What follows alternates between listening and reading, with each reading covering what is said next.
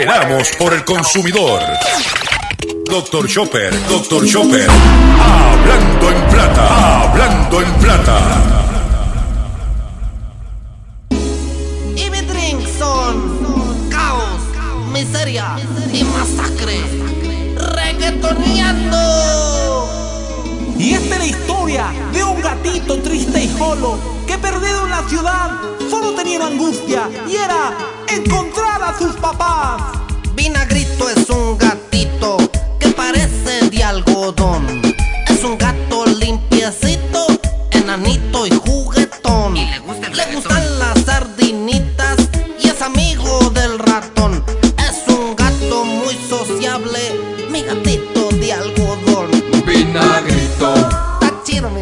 Saludos a todos, bienvenido a una edición más de tu programa, de mi programa, de nuestro programa Hablando en Plata. Hoy es trein- martes 30 de junio del año 2020 y este programa se transmite por el 610 AM y el 94.3 FM Patillas Guayama, por el 1480 AM Fajardo San Juan, Vieques Culebra and the US and British Virgin Islands, por WIAC 740 AM San Juan, la original, y por WYAC 930 Cabo Rojo Mayagüez. Además de poderme sintonizar a través de las poderosas ondas radiales que poseen dichas estaciones, también me puedes escuchar a través de sus respectivas plataformas digitales, aquellas estaciones que poseen sus aplicaciones para su teléfono Android y o iPhone, y aquellas que tienen su servicio de streaming a través de sus páginas de internet o redes sociales. También me puedes escuchar a través de mi Facebook, facebook.com diagonal Dr. Chopper PR. Ahí vas a poder ver un recuadro que está el, en la fecha del programa de hoy. Le haces un clic y puedes escuchar el programa. También puedes escuchar el podcast de este programa a través de mi página drchopper.com. Hay un recuadro y puedes escucharlo también a través de mi podcast. Y también puedes escuchar la retransmisión de este programa a través de la plataforma Radio Acromática. Radio Acromática, usted puede bajar la aplicación para su teléfono Android y o iPhone totalmente gratis.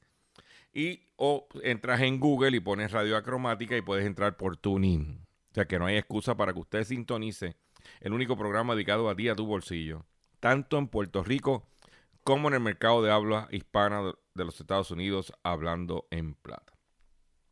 Las expresiones que estaré emitiendo durante el programa de hoy, Gilberto Arbelo Colón, el que les habla, son de mi total y entera responsabilidad. Cualquier señalamiento y o aclaración que usted tenga sobre el contenido expresado en este programa, usted me envía un correo electrónico cuya dirección podrás encontrar en mi página drchopper.com y atenderemos su solicitud y si tenemos que aclarar y o rectificar, no tenemos problemas con hacerlo.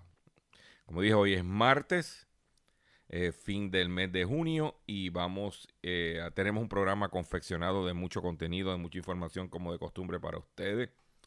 Y vamos a comenzar sin mucho más preámbulo. Ah, espérate, como no, no, no, no, no, no, no, no. pues, Ya, ey, se- no, eso no puede suceder, Chopper. Ya el control me está haciendo señal de que tengo que mencionar que continuamos nuestra campaña de recaudación de fondos para nuestro compañero periodista José Omar Díaz, que está en, la ciudad de Boston, estado de Massachusetts, atendiendo una situación de salud y que debido a la cuestión del COVID se ha retrasado todo y por eso estamos eh, solicitando aportación económica para ayudar a nuestro compañero José Omar Díaz. Cariñosamente lo, le llamamos el cachorrito de la radio. Y para ayudar a José Omar es bien sencillo. Él tiene una cuenta de ATH móvil donde usted puede eh, enviarle su dinerito al 787-204-8631. 204-8631. 204-8631. Si usted no tiene ATH móvil, este mismo número, el 204-8631, se puede comunicar con Ruti Reyes para que ella le diga cómo hacerle llegar el donativo para ayudar a José Omar, el cachorrito de la radio. ¿Ok? Ya control. Control me dice que sí, que ya, ya, ya cubrí, ya cubrí. Pues vamos a hacer. eh, ya comenzamos el programa. Vámonos. Hablando en plata. Hablando en plata. Noticias del día. Eh, vamos con las noticias del día y la primera noticia que tengo para usted es una noticia que todo el mundo ha estado comentando en los medios, pero que yo, como de costumbre, averiguo por ahí, tengo mi, mis fuentes, y es relacionado con el vehículo de motor de la gobernadora, que compró el esposo de la gobernadora, el BMW. Yo no voy a entrar si se compró el BM, si no se compró el BM. Ese es su dinero y él gasta su dinero como le dé la gana. Para eso trabaja. Lo que sí le voy a decir y por dónde es que viene toda esta controversia y todo este chisme y todo este issue. Es cuando usted brega con, en mi opinión, yo puedo opinar con chusmas. Esos son los resultados. Porque todo explota, según mis fuentes, cuando estos individuos, y voy a mencionar los nombres según citado en Noticel, estamos hablando aquí de Manuel Portalatín y Kenneth Cabrera. ¿Mm? Esos dos individuos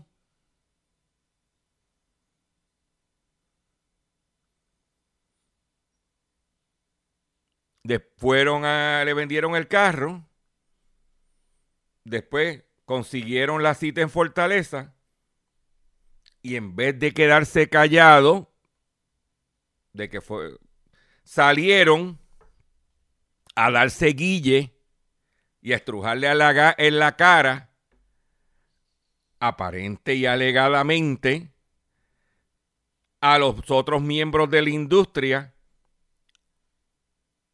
por ejemplo, los directivos de Guía, Grupo Unido Importadores de Autos, los de Prada, Puerto Rico Auto Dealer Association.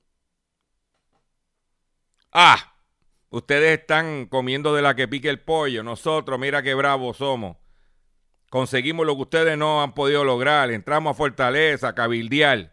Y salieron a darse un guille de que ellos eran más papaupa que los otros. Porque esos son actos de chusmería. Esa es mi opinión. ¿Eh? Ah, nosotros nos reunimos allá en Fortaleza. Nosotros sí que estamos haciendo para la industria algo que ustedes no han hecho. ¿Sabes cómo es esto? ¿Quién es el más bravo de la pelea?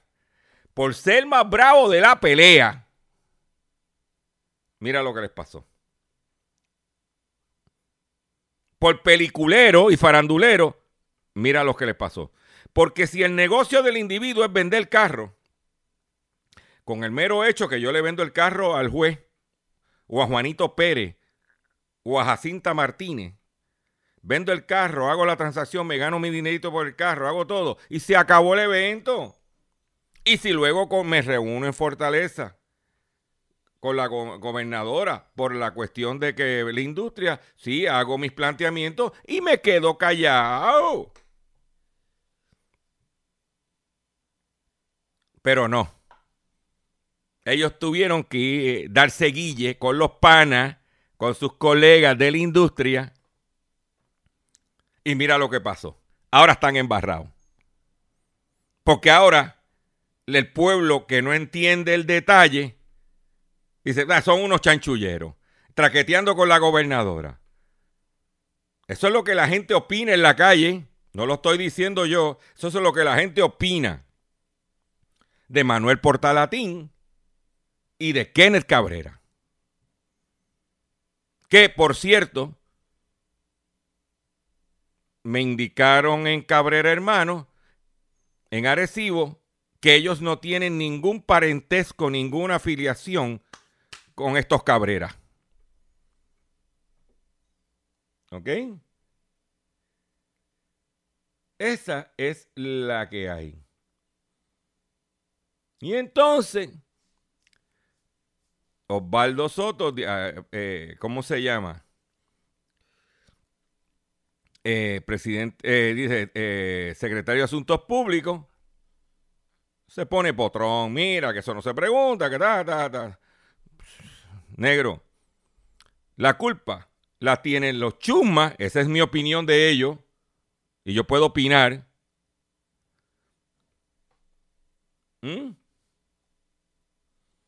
Que fueron allí a, a peliculear, a farandulear.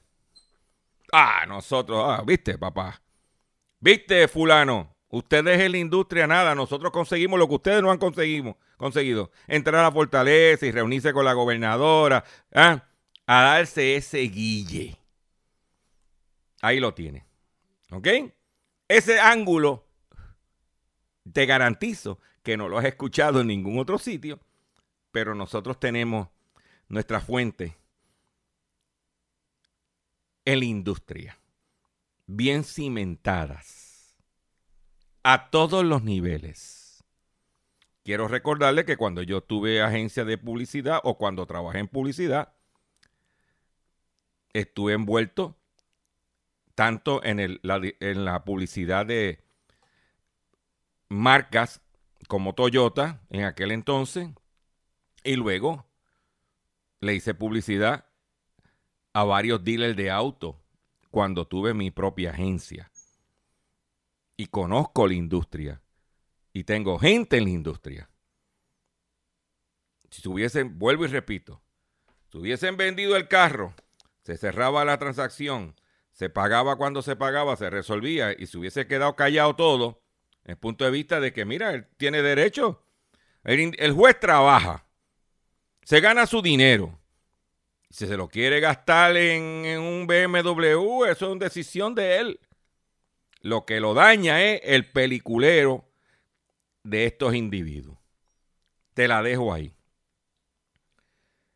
En otra información, ayer fui a la conferencia de prensa del Departamento de Transportación y Obras Públicas sobre la apertura de los sescos. Hemos escuchado y hemos leído de que los sescos comenzarán operación el 6 de julio, que desde mañana empezarán, dependiendo el último dígito de su número y los meses, eh, marzo, eh, marzo, abril y mayo, algo así son los, los, meses. Lo voy a corroborar con el comunicado. Eh, usted va a poder renovar, hacer los preparativos, renovar su licencia y todo es por cita cual a mí yo entiendo que es extraordinario. Tú te estás allí metido desde las 3 de la mañana para coger un turno para ver si te atiende, no es por cita.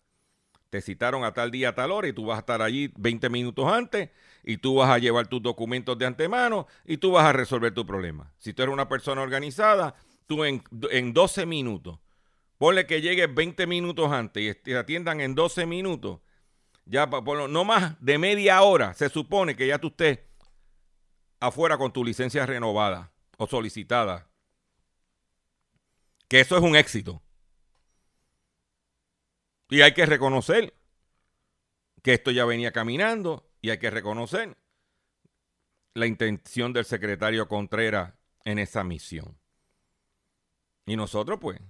Ahora, donde nosotros tenemos cuestionamiento es, y lo preguntamos, nosotros hicimos varias preguntas y entre ellas la primera es, cómo se estaría manejando la avalancha de casos de traspasos de vehículos de motor cuando se vislumbra este mes que sea un mes récord para la industria. Tú tienes un atraso en traspasos de vehículos de motor. tú tienes un problema con, lo, con las transacciones de vehículos de motor. Por ejemplo, yo tengo este consumidor que trajo un vehículo de Atlanta y todavía no tiene la tablilla de aquí. Y lo otro es, eh, ¿y cómo se va a atender esta avalancha de casos cuando hay sesco como el de Arecibo, que todavía no tiene implementado el sistema Autored.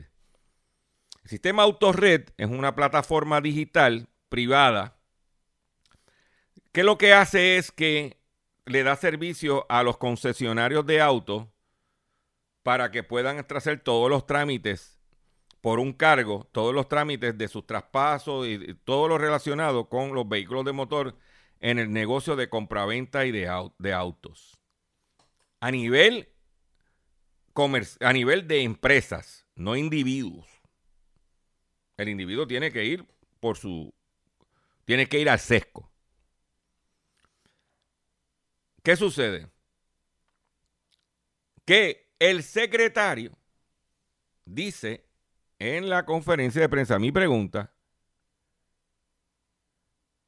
que usted tiene la alternativa, los dealers tienen la alternativa de estar conectados directamente y los que no están conectados directamente a través de gestores. Y que hay una cantidad de gestores que ellos le han dado acceso a Autored. Me pregunto yo, que lo pregunto todo, si la idea era eliminar el, el intermediario para que, para que el negocio tuviera un ahorro. Eliminar el, ¿cómo se llama? El, el gestor. Porque por ahí es que se, muchas veces aparente y alegadamente entran los favoritismos. Sí, porque volviendo a lo de los turnos para el consumidor de cita, ya no hay traqueteo de que tú llegues allí y le dejas a alguien para que te brinque en la fila o te dé un turno adicional. No, no, eso se acabó. Cuando tú usas la tecnología, es difícil que se meta la corrupción en los traqueteos. Ah, pues, ¿Por qué yo toque, por qué DTOP no facilita mejor que todas estas personas tengan acceso? Y tengo, necesito un gestor. ¿O es que cuando los gestores gritaron empezaron a cabildear y como estamos en año de elecciones y los gestores generan chavitos para las campañas, aparente y alegadamente, se mantiene gestor?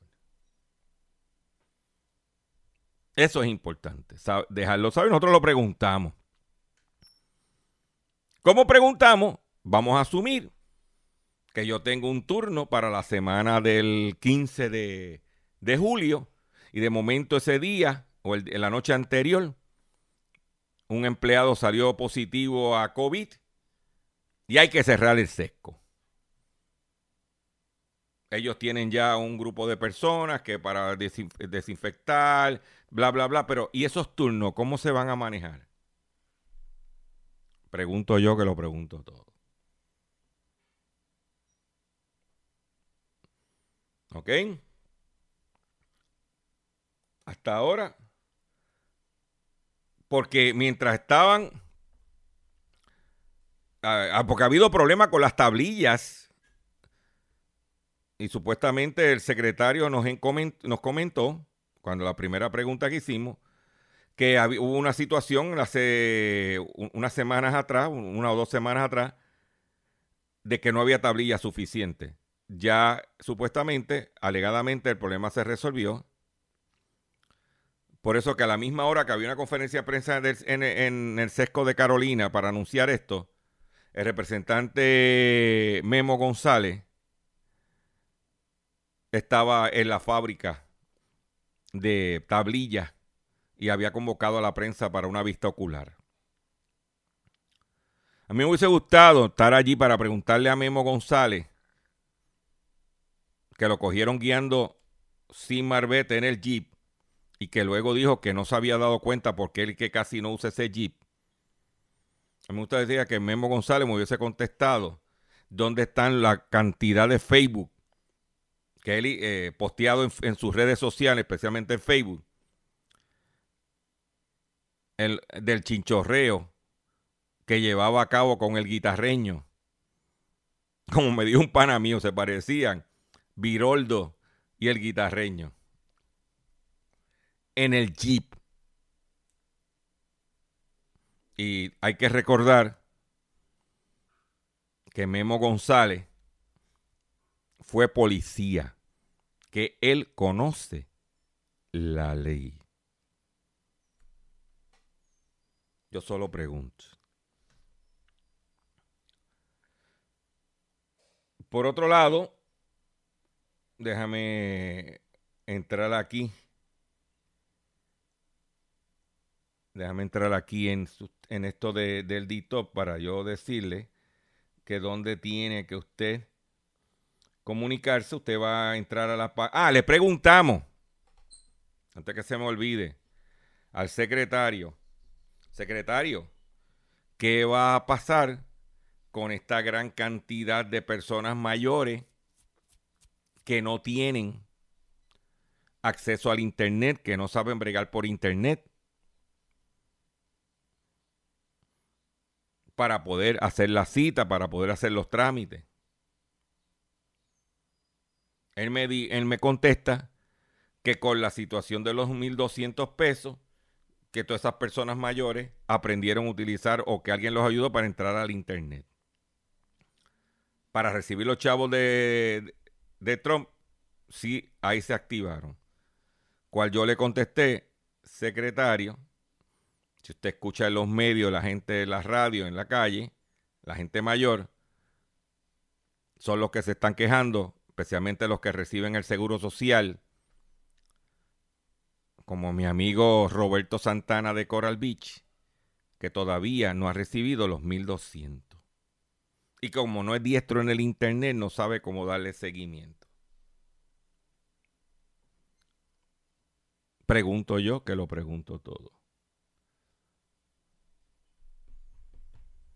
No subestimemos. No, entonces digo que se iba a crear más adelante un mecanismo para, para atender a esa población. En otras palabras, usted viejo, espere cuando el secretario le dé la gana de resolver el problema. Recuerda de que ustedes son los que van a votar y hay primarias. Cuando pasen por tu casa pidiéndote el voto, tú le vas a decir, eh, que como yo no tengo internet, no sé de ti. Y como usted lo que se pasan es en las redes sociales y eso yo no lo veo, no sé de ti. No sé qué has hecho.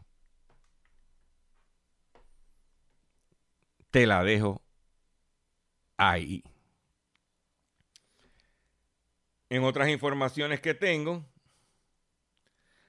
una agencia de gobierno en Puerto Rico gastó 25 mil dólares en un proyecto que nunca utilizó. La Contralora Yasmín Valdivieso emitió el lunes una opinión cualificada de las operaciones del Sistema de Información Computarizada de AMSCA. El informe revela que desarrollaron el portal, un portal, portal fácil, para automatizar el proceso de otorgar licencias para proveedores de servicios regulados cuya opción de pago de multas y renovación de licencias no había tenido utilidad. Esta opción por la cual se desembolsó 25 mil dólares no se ha completado, ya que AMSCA no había presentado las especificaciones técnicas para integrarlo con la colecturía virtual del Departamento de Hacienda. Un tumbe de 25 mil dólares. No lo digo yo, lo dice la Contralora Yasmín Valdivieso. Voy a hacer un breve receso. Y cuando venga, vengo con el pescadito del día y mucho más en el único programa dedicado a ti, a tu bolsillo. Oye, hablando en plata. Estás escuchando Hablando en Plata. Estás escuchando Hablando en Plata.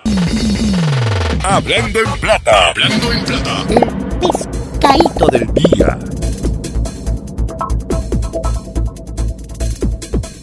Señores, pescadito del día. Pescadito del día tiene que ver con la situación del agua.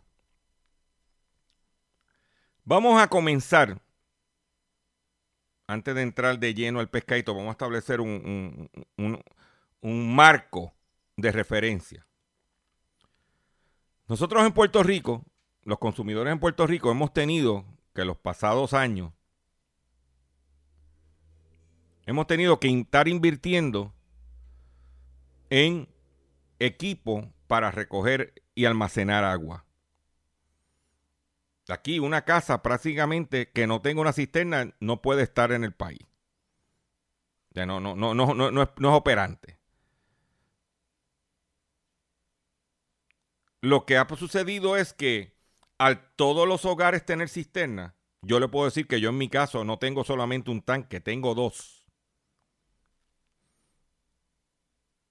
Y tengo que tener una bomba y tengo que echarle su pastilla y tengo que cambiarle el filtro. O sea que yo he tenido que asumir un gasto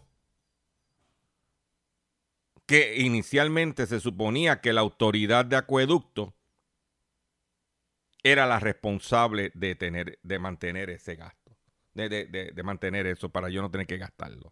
O sea que ya, tras que la pago cara, tengo que yo almacenarla, purificarla, darle mantenimiento. Y lo que ha sucedido es que los hogares en Puerto Rico y los negocios en Puerto Rico hemos tenido que sustituir la eh, capacidad de almacenamiento que supuestamente tenía que proveernos la autoridad, la, hemos ha pasado a manos de nosotros. Porque, por ejemplo, yo tengo 1100 galones de agua almacenada. A lo mejor, antes de todo este revolú de sequía, racionamiento, no tenía eso. No necesitaba tener esa cisterna. No tenía que estar eh, pintándola, dándole mantenimiento. Eso era responsabilidad de la autoridad de acueductos alcantarillados. Ahora, vamos a asumir que en Puerto Rico se estiman que hay un millón de hogares. Vamos a asumir que el 60%, el 50%, vamos, tiene una cisterna va a poner un número porque los condominios y eso pues tienen una cisterna comunal, pero tenemos una, tiene una cisterna. 50, 60%. Ahí hay mucha agua almacenada.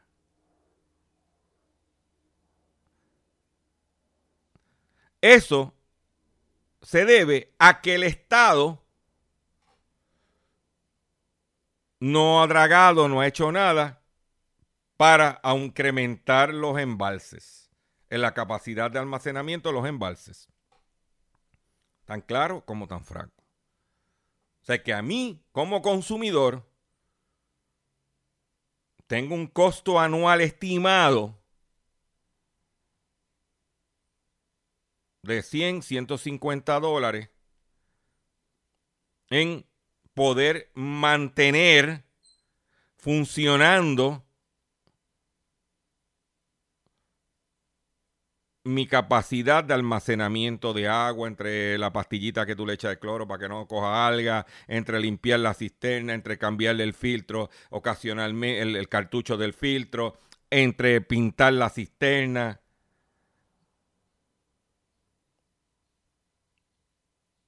Ese dinero tengo que yo sacarlo de mi bolsillo.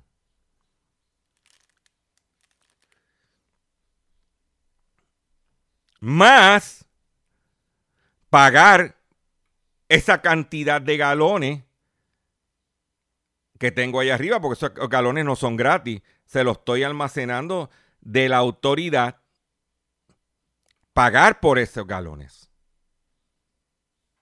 que tengo ahí arriba.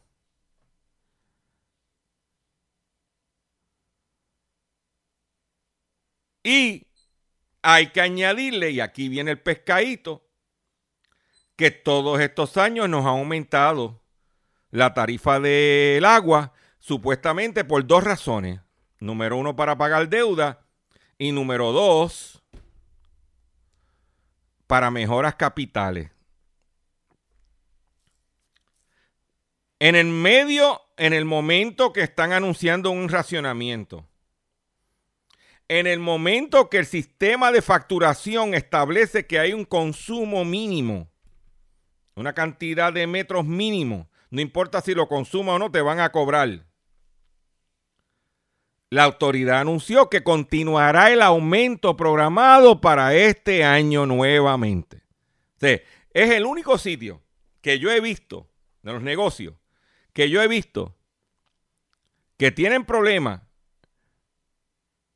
pero, pero y como tienen problemas, te anuncian un aumento. A la, junta, la Junta mantuvo en el plan fiscal el aumento gradual en la tarifa por los próximos años e insistió que deben de eliminar el bono de Navidad de los empleados. Ahora de que la autoridad de acueducto y alcantarillado anunciara el racionamiento de agua para 1.400 ciudadanos que se suplen del embalse Carraízo, la Junta del Control Fiscal aprobó el plan de la Corporación Pública y a la vez puntualizó la necesidad de aumentar la tarifa a los abonados. En el medio me vas a aumentar la tarifa cuando me vas a racionar el agua que el mero hecho de no suplirme la cantidad de agua que yo consumo, ya me estás aumentando la tarifa porque me estás dando menos agua y tengo una tarifa fija empezando. O sea que el aumento es doble. Me explico. Vamos a asumir que la tarifa básica, pueden que sea que 20 dólares por 7 metros, y solamente con el racionamiento me vas a poder suplir 4 metros.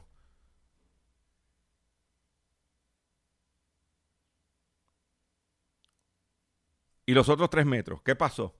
¿Me lo vas a acreditar para el próximo mes? No. Y a eso le estás añadiendo un aumento. Pero no pasa nada. Aquí no pasa nada. ¿Mm?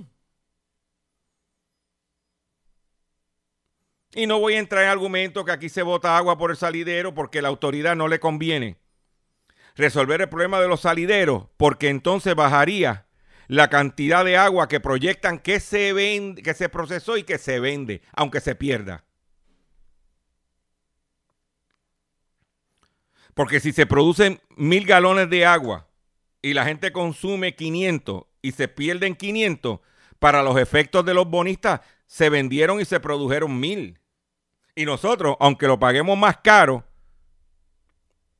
nos espetan como si estuviéramos consumiendo los mil galones, aunque se pierdan 500. Hipotéticamente hablando. Esa es la que hay. Señores, esa es la que hay. Te van a aumentar, te van a quitar el agua, te van a mantener la tarifa y te van a aumentar la misma dime. Y entonces, por otro lado, que en una conferencia de prensa que nosotros acudimos en manejo de emergencia cuando el COVID, le dijimos, oiga, eh, directora, ¿cómo se va a abrir car wash? ¿Cómo se va a abrir sitio donde se consume mucho, mucha agua? La apertura, si no hay agua. Cuando se abran los negocios, va a haber mayor consumo en el aspecto industrial. ¿Cómo se va a manejar eso? Pues ahora la AAA prohíbe lavar carro y llenar o llenar piscinas en un sinnúmero de municipios. Cuando su negocio es que la gente consuma agua. No, y te van a multar y todo. Hasta 2.500 dólares. ¿Eh? Pero ¿por qué sucede esto? Que también lo preguntamos y en aquella ocasión ella nos dijo, a preguntas nuestras, con la cuestión de los eh, el dragado, que ya FEMA iba había adelantado algo. No, no, no, no, no, no. El dinero para dragar los embalses espera por aprobación de FEMA. Muérete esperando por FEMA. Después del huracán María, el gobierno de Puerto Rico solicitó 300 millones para remover sedimentos de los embalses. que desde María para acá no se han limpiado, no se han dragado los embalses, que lo trajimos en conferencia de prensa y ahora nos dijeron que le habían asignado que 13 millones, algo así. Y ahora dicen que están esperando los 300 millones de dólares, que desde María no se ha dragado y no se ha limpiado. Y por otro lado, los aumentos que incluyen dinero para la infraestructura que parte de infraestructura son los embalses, no se ha utilizado para eso.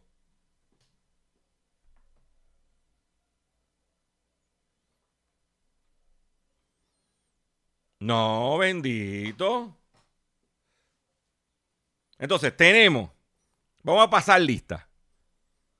Tenemos el dengue.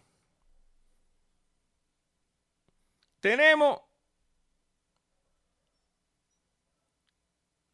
temblores. Tenemos el COVID. Tenemos la quiebra.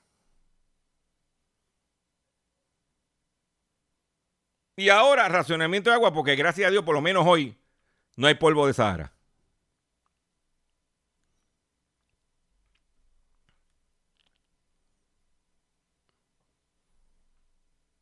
Entonces, ¿Qué está pasando?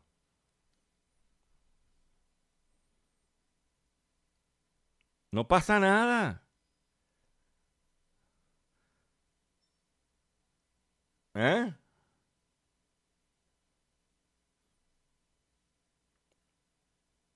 No pasa nada, señores. Siempre esperando que nos den. Yo conozco una situación que pasó en el lago de Patilla con una persona que quería llevarse la arena, pero como no llegaron a un acuerdo económico por la extracción de la arena, se quedó allí. Cuando lo más importante era dragar y sacar eso para poder tener... Ay, no le costaba nada. Porque él se llevaba la arena, dragaba, se llevaba la arena.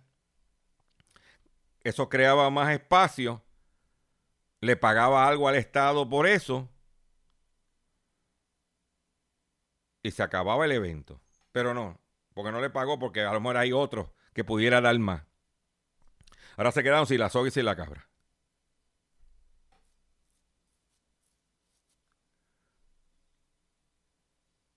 Entonces, ¿qué, ¿qué, sucede? Tú y yo tenemos que tener cisterna y dándole mantenimiento y uno trepándose encima de la casa y hay que pintarla y hay que chequear el filtro. No, muchacho, bendito.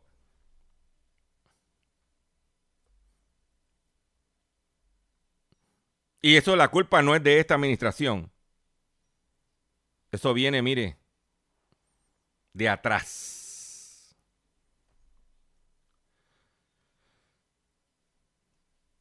Vamos a movernos a otros temas porque si no nos da una taquicardia con esta situación. Yo entre las soluciones que he dado aquí y que yo las he implementado, eh, yo estoy, yo, cuando llueve, yo para las matas y para cualquier otra cosa así, yo, yo estoy recogiendo agua de lluvia. Y ahora vaya a buscar una cisterna que no hay y están, están a full price. Y los zafaconcitos, esos plásticos que venden a la orilla de la carretera, están, si los consigue, están carísimos. Cuando el momento no era, cuando está la... Eso no se compra cuando se está en sequía.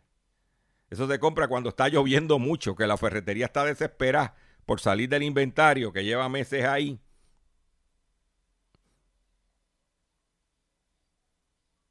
Yo el segundo tanque que puse en el techo lo compré en especial de 400 galones en 199 pesos. En especial. Cuando estaba lloviendo, que había hasta inundaciones. Pero, pero Chopper, ¿por qué tú estás? No, prepárate. Eh, eh, a ese precio tengo que comprar el tanque, que yo se lo, yo, yo lo brego. Ahora que, que no hay agua, ahora todo el mundo, no, no, no. Ahora tiene que sentar y esperarte. Y, y, entiendo, no me pueden corregir. Ya no tenemos a Vasallo, porque antes Vasallo hacía cisternas allá en, Ponce, local. Aquí las cisternas están viniendo muchas de Santo Domingo, de República Dominicana. ¿Ok? Por otro lado, España desmantela red de contrabando de basura. Los sospechosos cargaban contenedores marítimos con artículos de segundas manos como piezas de vehículos y artículos para el hogar. Las autoridades españolas anunciaron el lunes el desmantelamiento de una red criminal que introdujo de contrabando 2.500 toneladas de desechos, incluidos equipos electrónicos desechados y peligrosos desde las Islas Canarias de España a varios países de África.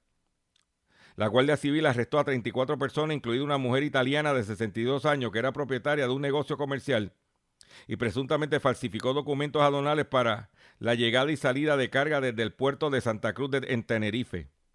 El organismo de coordinación policial europea, Europol, y los carabineris de Italia también apoyaron la investigación de dos años sobre el delito ambiental, según el comunicado. Esta gente mandaban contenedores de desechos eh, tóxicos como cadmio, mercurio, plomo que estaban en los productos a países de desarrollo en África para que los africanos se mueran.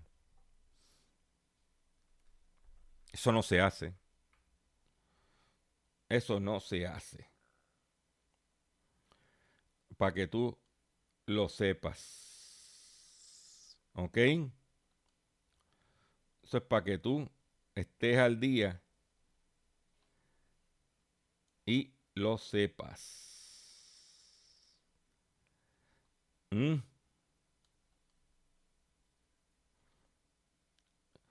Por otro lado, escuchen bien esta.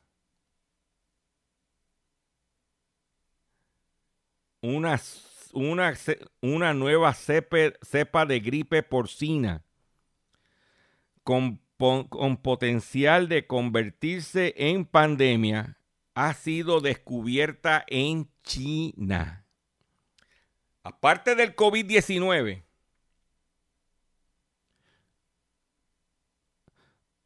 un grupo de investigadores han alertado en su último estudio sobre un brote de una nueva cepa de gripe porcina en China que tiene el potencial de convertirse en una pandemia. En el marco de su investigación, cuyos resultados fueron publicados el 29 de junio por la revista Proceedings of National, Academy of Sciences, los especialistas analizaron más de 300, de 30.000 isópotos nasales tomados de animales entre los años 2011 y 2018 y determinaron una infección con 107, determinaron una infección con 179 virus de gripe porcina. De acuerdo con los científicos, el virus, el virus de la cepa G4 ha mostrado un fuerte aumento desde 2016 y ese eh, genotipo predominante en la circulación en cerdos detectados en menos de 10 provincias.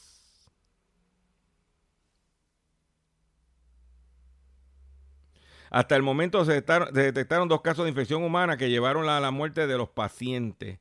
En ambos casos no ocurrió una transmisión de una persona a otra. Pero los científicos advierten que este virus puede que en el futuro adaptarse y propagarse entre las personas. Lo que nos faltaba. El, un virus, el G4. ¿Eh? Mientras la Organización Mundial de la Salud dice que el avance del coronavirus, lo peor está por llegar. Lo peor está por venir, dijo el lunes el director de la Organización Mundial de la Salud, al hablar de la atmósfera, de la atmósfera de división política global y las fracturas a nivel político que dificultan el combate de la pandemia. Con este tipo de ambiente y condiciones tenemos lo peor, agregó. Han pasado seis meses del brote del nuevo coronavirus y la pandemia está lejos de haberse acabado, dijo. Cifras de muerte en todo el mundo superan el medio millón y los casos, los 10 millones en los seis primeros eh, meses. O sea que lo peor está por venir. Si usted quiere estar en la calle, bobeando, sanganeando, sin mascarilla, sin protegerse, una decisión personal. Quédese en su casa tranquilo. Salga a lo indispensable. No esté dando vueltas. En una noticia un poquito más, vamos, halagadora, Si no halagadora, pues va cambiar el, ritmo. Yo no sabía esto. O vuelvo y repito, yo llevo haciendo este programa, sie- voy para ocho años, hablando en plata, y yo todos los días aprendo algo nuevo. Yo no sabía que el excremento de elefante, sí, la caca de elefante, vamos a hacer eh, como es, es el ingrediente del éxito de una ginebra surafricana.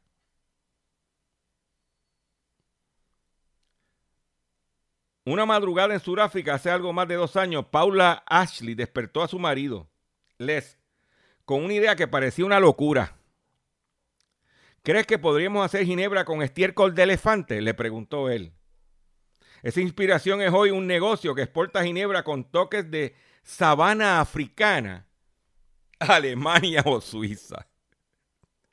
O sea que si nos- nosotros tenemos a Mundi en Mayagüez, en el zoológico de Mayagüez, pero a lo mejor podemos hacer la ginebra Mundi. Bajo la etiqueta de In, In Love Gin, el término que significa elefante en varios idiomas del sur de África, este matrimonio, el surafricano, ella, el surafricano y ella británica, producen unas mil botellas de su ginebra original y alrededor del doble de su versión rosa al mes. Ah, yo no sabía que había pink gin, ginebra rosa. Se vende sobre todo en países de origen, Sudáfrica, donde el consumo de ginebra viene experimentando un auténtico boom en los últimos años, hasta el punto de que las pequeñas destilerías artesanales pasaron de ser apenas una docena a más de 70 en solo 5 años. La ginebra no es apta para bebedores poco aventureros. O sea, si tú eres un borrachín de caneca, esta no es para ti. Tú tienes que ser un tipo aventurero. Pero con su peculiar tarjeta de presentación no apta para bebedores poco aventureros, la vodka ha entrado ya en un ambiente de mercados europeos como Bélgica, Alemania o Suiza. Y si todo va bien, pronto se dará el salto a Japón. El sabor de la ginebra. Ay, ay, ay, ay, ay, ay. De caca de elefante. Escuchen esto. Dice, tiene un sabor herbáceo, muy a tierra, es muy suave, casi mantecoso en la boca. Tiene una textura muy agradable.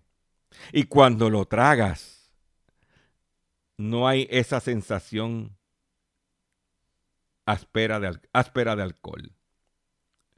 No tiene azúcar ni nada añadido, así que no te da ese quemazón intenso cuando tragas. Cuenta a la agencia F Leslie Ansley sobre ese particular producto que casa especial, especialmente bien, según sus creadores, con el café y el chocolate. El secreto de esta ginebra paquidérmica está en la curiosa dieta de los elefantes. ay, ay, ay, ay, ay, ay, ay, ay, ay. Oye, te doy que al cine. Los gigantescos herbívoros se pasan unas 18 al día engullendo los alrededor de 300 kilos de alimento que necesitan por jornada para sobrevivir y su menú es increíblemente variado. Compuesto por múltiples tipos de raíces, arbustos, hojas de árboles de la sabana africana. Así solo digieren un 30% de lo que engullen. ¿Qué pasa con el resto? Se convierte en excremento. En, en concreto, 80 kilos de desecho orgánico por animal al día. Esos datos eran solo una curiosidad entre las muchas que escucharon los de Ashley. Ay, ay, ay, ay, ay. ¿Eh? No, muchacho. ¿Tú sabes lo que es eso? ¿Mm? Por otro lado, en otra información que tengo para ustedes, la Comisión Federal de Comercio actualiza la regla de lentes de contactos. ¿Qué significa eso para ti? Usar lentes de contacto, en ese caso sigue leyendo, tú tienes derecho a obtener tu prescripción de lentes de contacto de parte de tu oculista, ya sea que la pidas o no, sin ningún cargo extra. Tú sabes que tú vas, te hacer un examen de la vista, de lente de contacto, y tú quieres copia de la receta. No te la pueden cobrar, dice la nueva regulación de la FTC. Así lo dice la regla de los lentes de contacto que ejecuta la FTC. Eso te permite llevar tu prescripción donde tú quieras, en línea o al centro comercial para buscar, comprar o encontrar el trato más conveniente. La FTC le gusta revisar sus reglas periódicamente para asegurarse de que estén actualizadas, sean efectivas y que no sean excesivamente gravosas. Como parte de nuestra revisión de la regla de lente de contacto, queríamos analizar las maneras de garantizar que los profesionales que emiten prescripciones les estén entregando una copia de la prescripción de lentes de contacto a los pacientes una vez se completa la adaptación de los lentes de contacto. Recientemente actualizamos la regla para ayudar así, que así sea. Los cambios de las reglas entran en vigor 60 días después de la publicación del aviso en el registro federal. Ahora, después de, que de entregarte una copia de tu prescripción, las personas que emiten estas recetas tienen que obtener un acuse de recibo firmado por ti, perdón, firmado por ti y guardar ese documento por, al menos tres años. Los profesionales que emiten las prescripciones o recetas de una de las cuatro siguientes maneras. Pedite que firme una declaración de confirmación por separado y ahí están los detalles que requiere para que tú tienes derecho a que te den copia de la receta. Y tú comprar los lentes donde te dé la gana. Siempre y cuando pagues por el examen. Pero tienes derecho. Eso es importante para todos aquellos que usan lentes de contacto. ¿Dónde te vas a enterar? En Hablando en Plata. Me tengo que despedir de ustedes por el día de hoy. Le agradezco su paciencia, le agradezco su sintonía. Se me quedó mucha información que tengo. Entra a mi página doctorchopper.com para que lea la misma. Eh, comparta este programa, riegue la voz que estamos a través de estas estaciones, a través de nuestras plataformas digitales, a través de las plataformas digitales de las estaciones, a través del podcast de Facebook, a través de eh, Radio Acromática. Todo, infórmense, somos el único programa dedicado a ti, a tu bolsillo. Visite mi página doctorchopper.com, comparta este, e, este programa y nos vemos mañana, si Dios lo permite, en una edición más del único programa dedicado a ti, a tu bolsillo. Sí, señor. Hablando en plata. Y mi son caos, miseria y masacre. Reggaetoneando. Y esta es la historia de un gatito triste y solo que perdido en la ciudad solo tenía angustia y era encontrar a sus papás. Vinagrito es un gatito que parece de algodón. Es un gato limpiecito, enanito y juguetón. Le gustan las sardinitas y es amigo del ratón. Es un gato muy sociable, mi gatito. também.